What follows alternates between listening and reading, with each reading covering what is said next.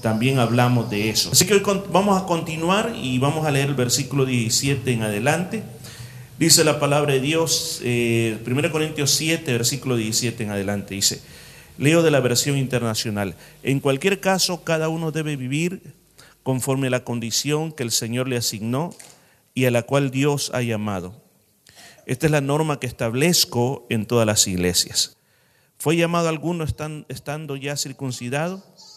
Que no disimule esa condición. Fue llamado a algunos sin estar circuncidado, que no se circuncide. Para nada cuenta estar o no estar circuncidado. Lo que importa es cumplir los mandatos de Dios. Cada uno permanezca en la condición en que estaba cuando Dios lo llamó. ¿Eras esclavo cuando fuiste llamados? No te preocupes. Aunque si tienes la oportunidad de conseguir tu libertad, aprovechala. Porque el que era esclavo cuando el Señor lo llamó es un, liberto, del Señor. Del mismo modo, el que era libre cuando fue llamado es un esclavo de Cristo. Ustedes fueron comprados por un precio, no se vuelvan esclavos de nadie. Hermanos, cada uno permanezca ante Dios en la condición que estaban cuando Dios lo llamó. Vamos a dejar hasta ahí por el momento, pero vamos a ver cuáles son las enseñanzas que la palabra de Dios nos está dando. ¿Qué es lo que el apóstol Pablo está diciendo? Está contestando a preguntas como estas. Yo recuerdo que en una ocasión, para poner un ejemplo de lo que está pasando aquí, un matrimonio se convirtió a Cristo. Y ellos estuvieron en la iglesia por nosotros con algún tiempo, pero ambos, ambos, para ambos era su segundo matrimonio ellos tenían hijos de matrimonios anteriores y ahora tenían hijos del nuevo matrimonio. O sea que era una familia mixta, si podemos llamarle, con respecto a los hijos. Después ellos se fueron a vivir más lejos, ya no pudieron estar aquí. Y recuerdo que un día eh, los encontramos en la calle después de muchos años y les preguntamos si se seguían congregando. Y ellos me dijeron que ya no. Y le, preguntamos cuál es la razón. Me dijeron, no queremos saber nada de iglesia. ¿Por qué?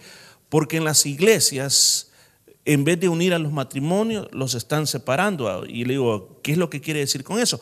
Porque a la iglesia que fuimos, los pastores nos dijeron de que nosotros, nuestro matrimonio no era correcto, que estábamos en adulterio y que cada uno de nosotros tenía que separarse, deshacer el matrimonio y volver a nuestros antiguos esposos y ahí se acababa todo.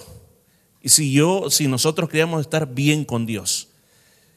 Entonces eh, yo le dije, ¿cómo vamos a deshacer una familia que está establecida? Y yo le cité la palabra que e, el apóstol Pablo está diciendo. ¿Será que casos semejantes estaban pasando en la iglesia de Corinto? Entonces el apóstol Pablo dice, en cualquier caso, cada uno debe vivir conforme a la condición que el Señor le asignó y a la cual Dios lo ha llamado. Esta es la norma que establezco en todas las iglesias. Porque cuando, por ejemplo, hablamos, y ya se habló aquí, de que una persona eh, con respecto a la separación o al divorcio, la Biblia está 100% en contra del divorcio. Y el mismo Señor Jesús ordena que cuando una persona se divorcia, que no se.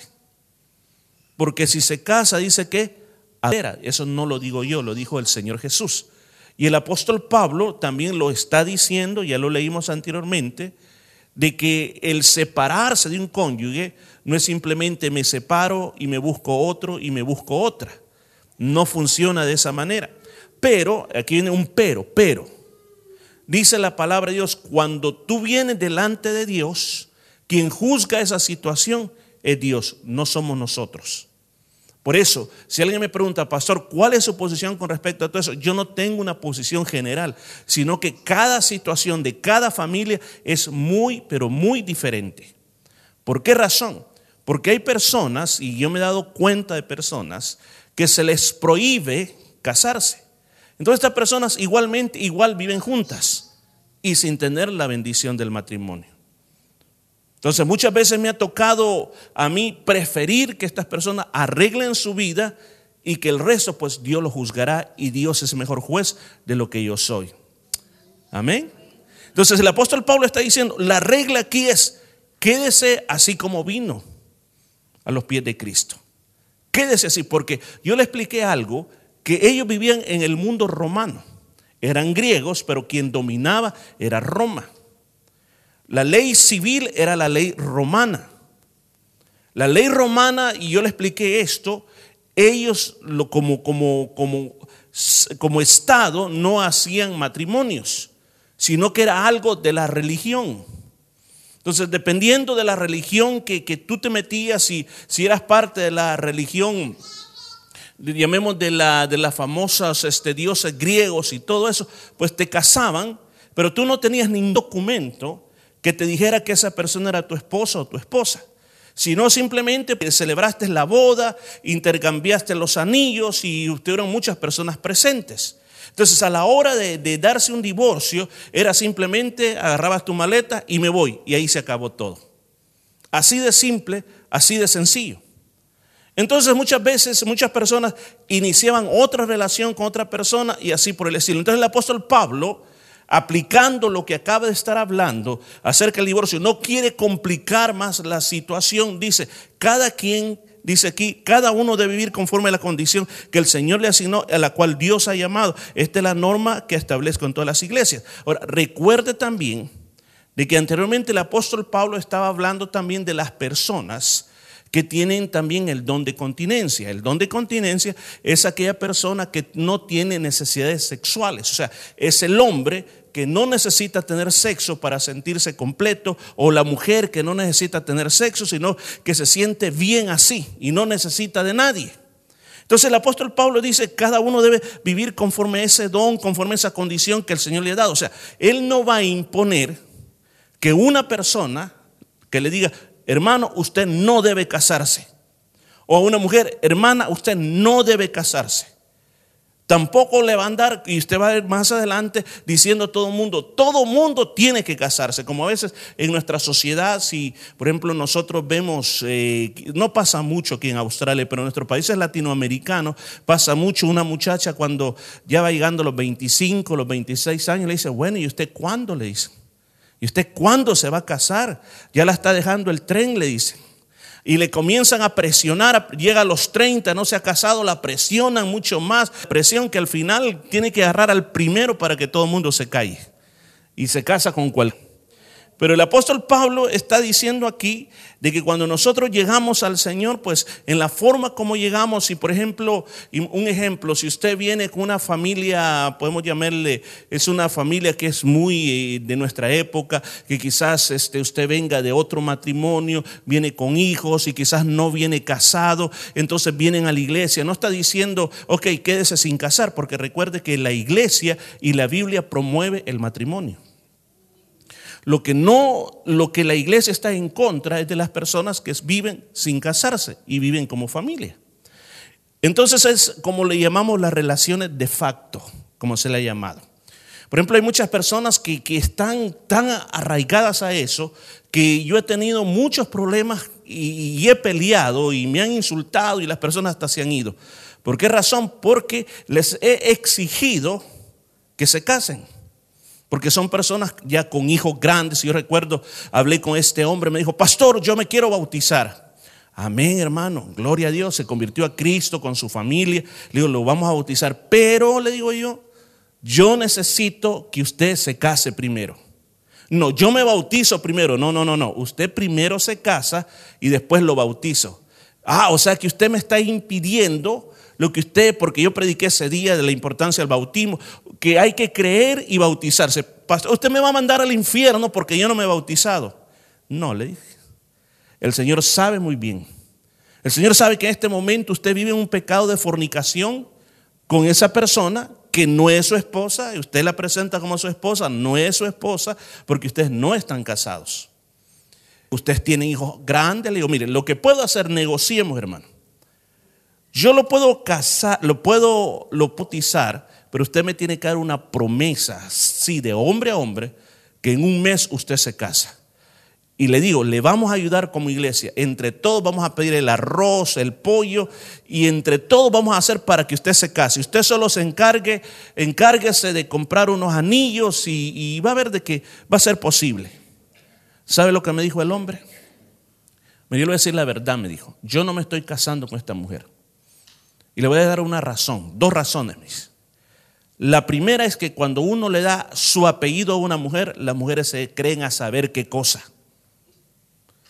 Y la segunda, me dijo, y le estoy hablando de un hombre que en esa época ya tenía hijos de promedio 18, 20 años. Y la segunda me dice, es que yo no sé si ella es la mujer que yo necesito. Yo no sé si mi esposa está por ahí, por ahí va a estar mi esposa. Y digo, ¿qué le digo? Usted ha vivido, ¿cuánto tiempo tiene de estar juntos? 25 años. Y todavía está pensando que, que ella no puede ser la mujer adecuada y que por algún lado la va a encontrar. Sí. Pues ¿sabe qué hice? No lo bauticé. Y se enojó conmigo y al final se fue de la iglesia. O sea, la Biblia no está diciendo, el apóstol Pablo no está diciendo aquí de que, ok, si no sos casado, quédate así. No, se tiene que casar. O sea, tiene que arreglar la situación porque tiene que, hay un orden que Dios ha establecido y el orden que Dios ha establecido, el matrimonio. Recuerdo también otra persona de que vino y me dijo, nosotros queremos servir en la iglesia. Ok, qué bueno, una pareja. Y igual presentaba a mi esposa, a mi esposa. Y cuando un día hablamos, no eran casados. Todavía ellos estaban inclusive legalmente, escuchen, legalmente casados con otra persona. Ahora, ¿cuál era mi situación? Decirle, bueno, vuelva a la otra persona. No. Mi situación era decirle, ok, ustedes quieren servir al Señor, tienen que arreglar su situación. Si ustedes no arreglan su situación, yo no los pongo a nada en la iglesia. Y recuerdo que me dijeron, ah, pero en otra iglesia a mí me han ofrecido que yo puedo dirigir las alabanzas, puedo hacer esto, pero le digo, pero aquí no. Es que el problema es que, todavía tengo estos papeles de divorcio y el divorcio no me lo quieren dar. Ah, bueno. Entonces arreglé la situación, lo casamos y entonces ahí viene lo demás. ¿Qué hizo? Se fue de la iglesia. ¿Por qué estoy hablando de esto? Esta noche, momentos como estos son lugares donde puedo hablar de estos temas. ¿De qué razón? De que, por ejemplo, la tendencia, tal vez eso no era en nuestra época, ni en nuestro país. Pero aquí en el país que vivimos, esa es la moda. Esa es la moda, es normal. Y lo vamos a ver que las generaciones que vienen abajo de nosotros, nuestros hijos, nuestros nietos, van a vivir en esa moda. En la moda, ¿cuál es la moda? En que viven juntos como parejas por X cantidad de tiempo. Hay unos que hasta tienen hijos y después se casan. Cuando se vienen a casar ya tienen hijos grandes. ¿Y por qué lo hacen? Porque dicen, primero probamos. Primero probamos y después vemos si esa persona es la persona que me tengo que casar. ¿Qué es lo que ha dejado en Australia ese sistema? Un montón de madres solteras, madres solteras. Este país tiene muchas madres solteras. Y un montón de hombres también solteros que no quieren saber nada. ¿Por qué? Porque estuvieron en una relación, no le fue tan bien y entonces ahora le tienen miedo al matrimonio. ¿Por qué? Porque el matrimonio tiene sus problemas. Ahora, el apóstol Pablo está diciendo, fue llamado alguno estando circuncidado que no disimule su condición. O sea, era una época en que, ¿quiénes saben qué es la circuncisión? ¿Necesito explicarlo? ¿Alguien no sabe? ¿Hello? ¿Todos saben qué es la circuncisión? ¿Sí? ¿Alguien no sabe? Ok. Entendidos entonces que sabemos qué es la circuncisión, la circuncisión solo lo practicaban los judíos. Los otros pueblos no lo practicaban.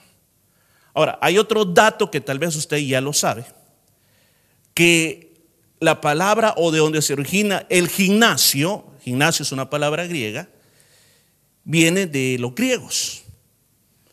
Los griegos eran, pero le daban mucho culto al cuerpo. Y para ellos la práctica de la gimnasia y deporte se hacía desnudos pero solo para hombres, no para las mujeres, solo hombres. Si usted ha visto alguna escultura de la época de los griegos, si usted mira, los desnudos están por todos lados. ¿Sí o no? Amén. Entonces, entonces, ¿qué sucede? Si tú eras circuncidado, se te iba rápido a notar que eras circuncidado. Entonces, ¿qué es lo que quizás pasaba en esa época? Había un movimiento judío que se había metido en la iglesia que decía que no era suficiente solo con creer en Cristo. Había circuncidarse. ¿Qué significaba la circuncisión? Una señal de un pacto físico con Dios a través de Abraham. Pero recuerdo, Génesis dice que Dios le dice a Abraham, la señal de que ustedes son mi pueblo, la señal que estamos pactados, la señal de la bendición va a ser la circuncisión, arrancar el prepucio.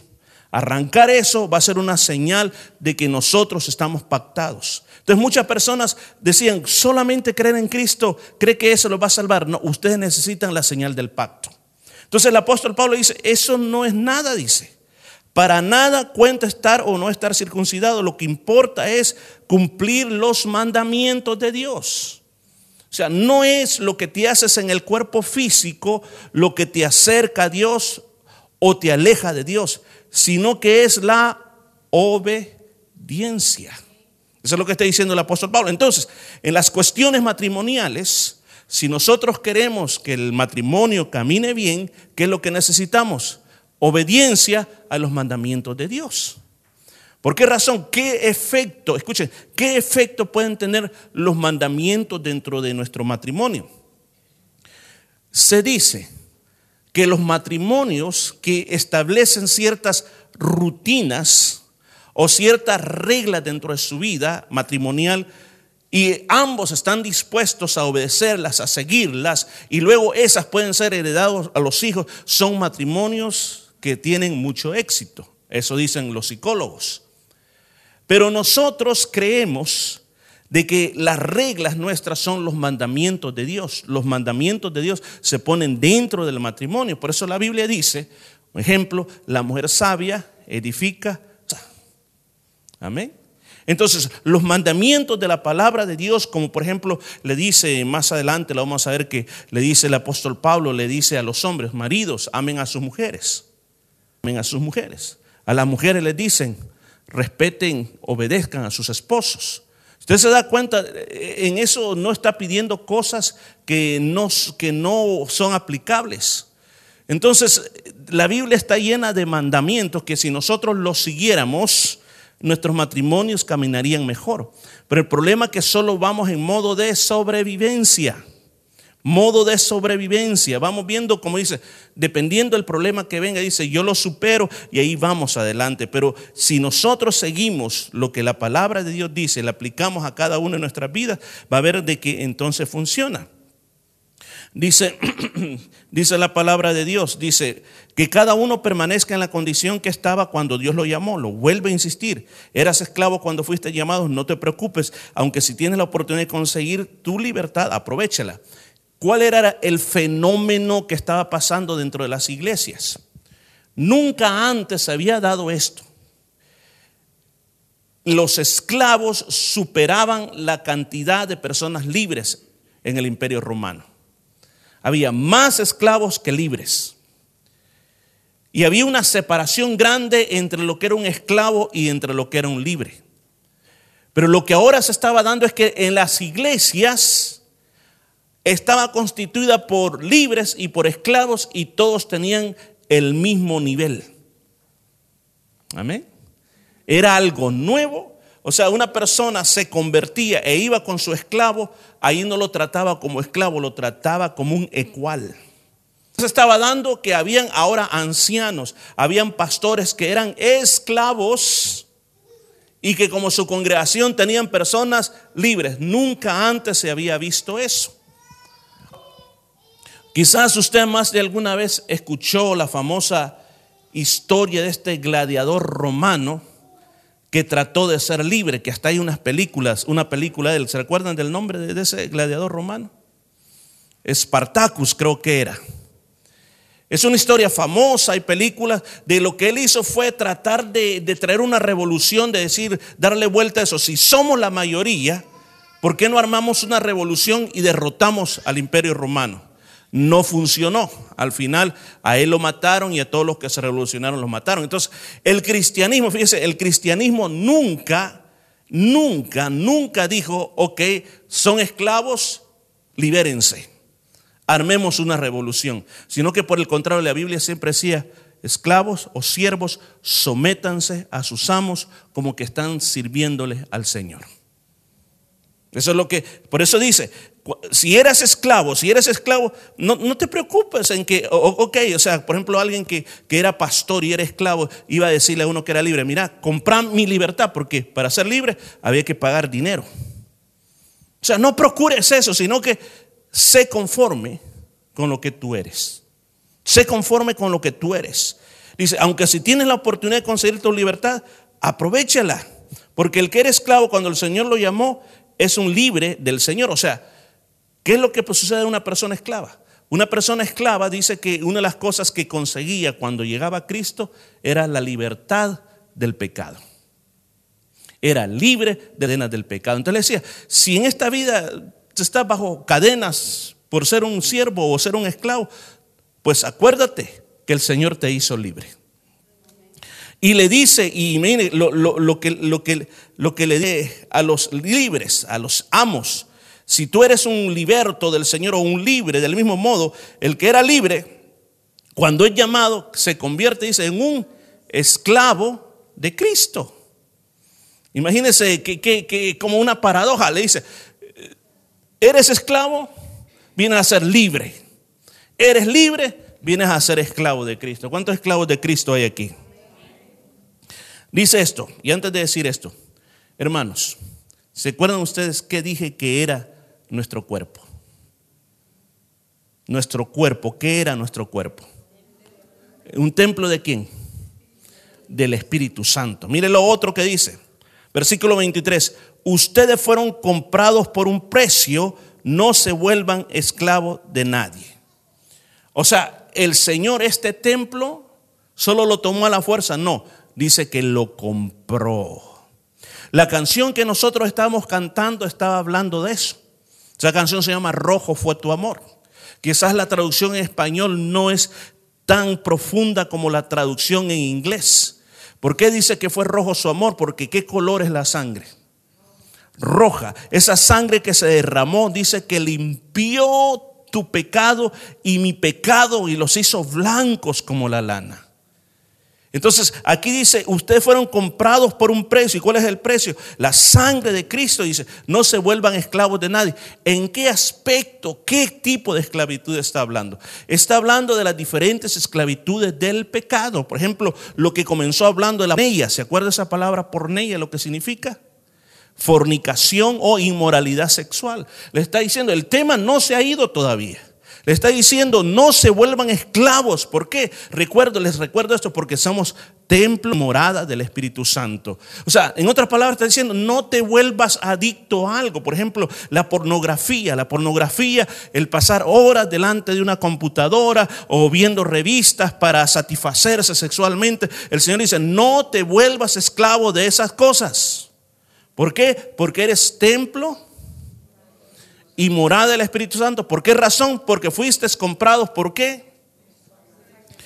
Por un precio, por un precio. O sea que yo me tengo que ver a mí mismo que antes de, de entregarme a cualquier esclavitud, tengo que ver quién soy yo.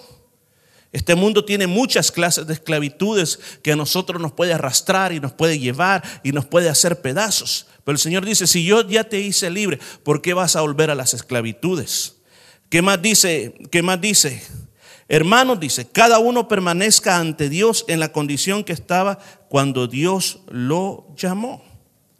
O sea, ¿cuál es la condición? O sea, una de las cosas que nosotros tenemos que recordar es que cuando nosotros venimos a Cristo, lo primero, lo que el Señor nos restaura es nuestro espíritu. En nuestro espíritu nosotros, en la parte más interior de nosotros, tenemos nuestra conciencia, nuestra intuición y nuestra comunión. Ahí adentro, en esa parte más profunda, nosotros llevamos ese pedacito de Dios. Cuando Adán y Eva fallaron, comieron del fruto prohibido, esa comunión se cortó. Ahora, cuando la comunión se cortó, toda esa luz que había de Dios se entenebreció. Ya el hombre no fue capaz de tener el mismo tipo de comunión con Dios. El hombre ya no pudo ser capaz de volver a hablar así como hablaba con Dios, de no ningún ningún impedimento. Antes no había ningún impedimento. Hablaba con él cara a cara, podía escuchar la voz de Dios, pero desde que pasó eso se rompió completamente.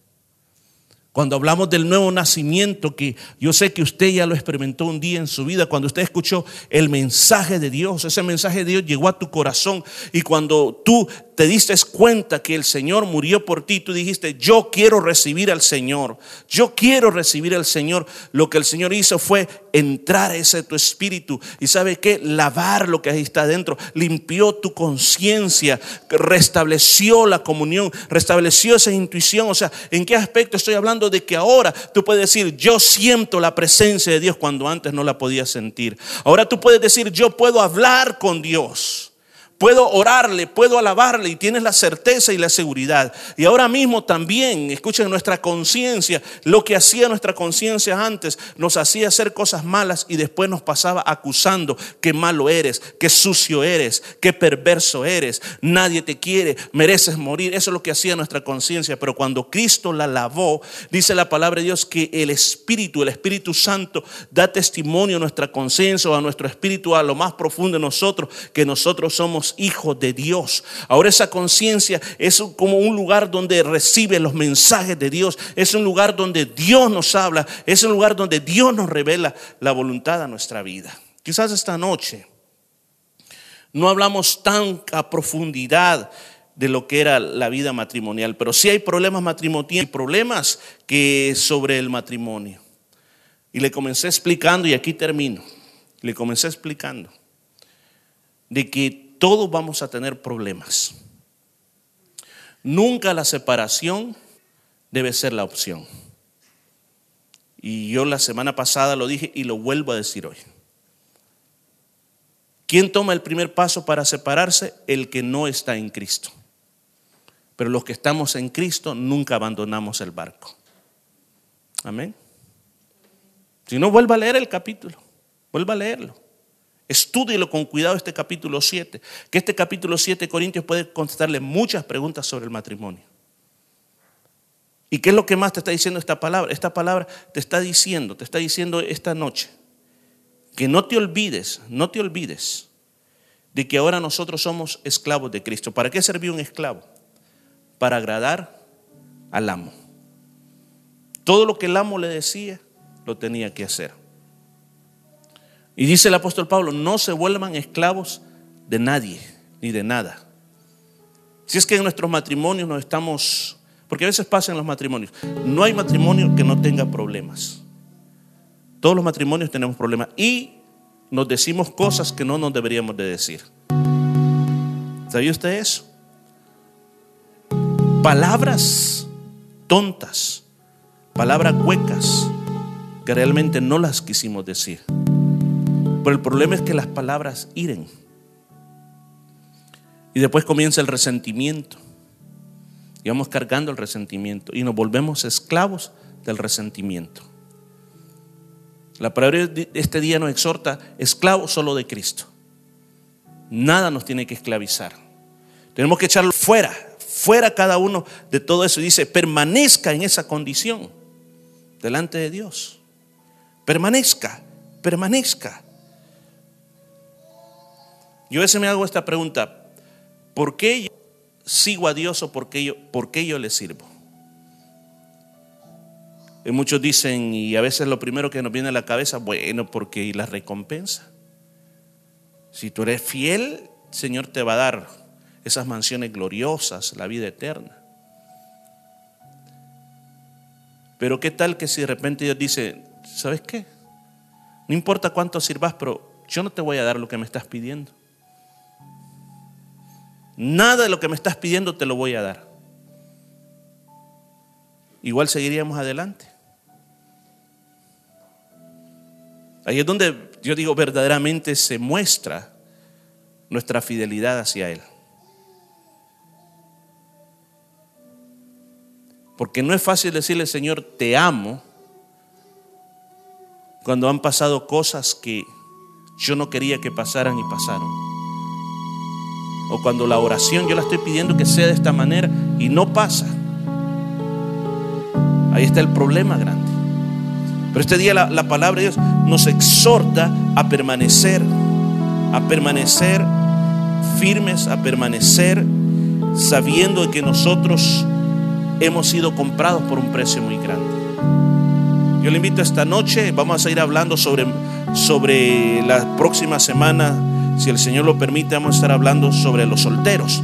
Porque aquí viene, después viene y dice, en cuanto a las personas solteras, el apóstol Pablo va a comenzar a hablar de las personas solteras, va, a seguir hablando de las personas viudas, va a seguir hablando más de eso. Pero hoy por hoy, paremos aquí. Yo lo invitaré a que hagamos una oración. Siempre cada, enseñanza la tenemos que terminar con una oración de aplicación. Yo este día le voy a pedir que oremos, no solamente por nuestros matrimonios, sino que oremos de una manera general por todos los matrimonios. Yo le dije el otro día en Australia estadísticas, bien terribles las estadísticas. De cada cinco matrimonios, tres están terminando en divorcio. Es bastante alto, bastante alto. Y aún, más, esta oficina de nacimientos, muertes y matrimonios declaró de que cada año las personas con interés de casarse va declinando. ¿Sabe quiénes son las personas que están casando más? Los matrimonios homosexuales. Hay más casamiento entre hombre con hombre y mujer con mujer que casamiento entre hombre y mujer. Mira el mundo que estamos viviendo. Aquí. No es en otro país, aquí en Australia. Aquí en nuestra ciudad. Yo le voy a invitar que incline su rostro un momento. Padre lindo que estás en el cielo. Te doy gracias por este tiempo y por este.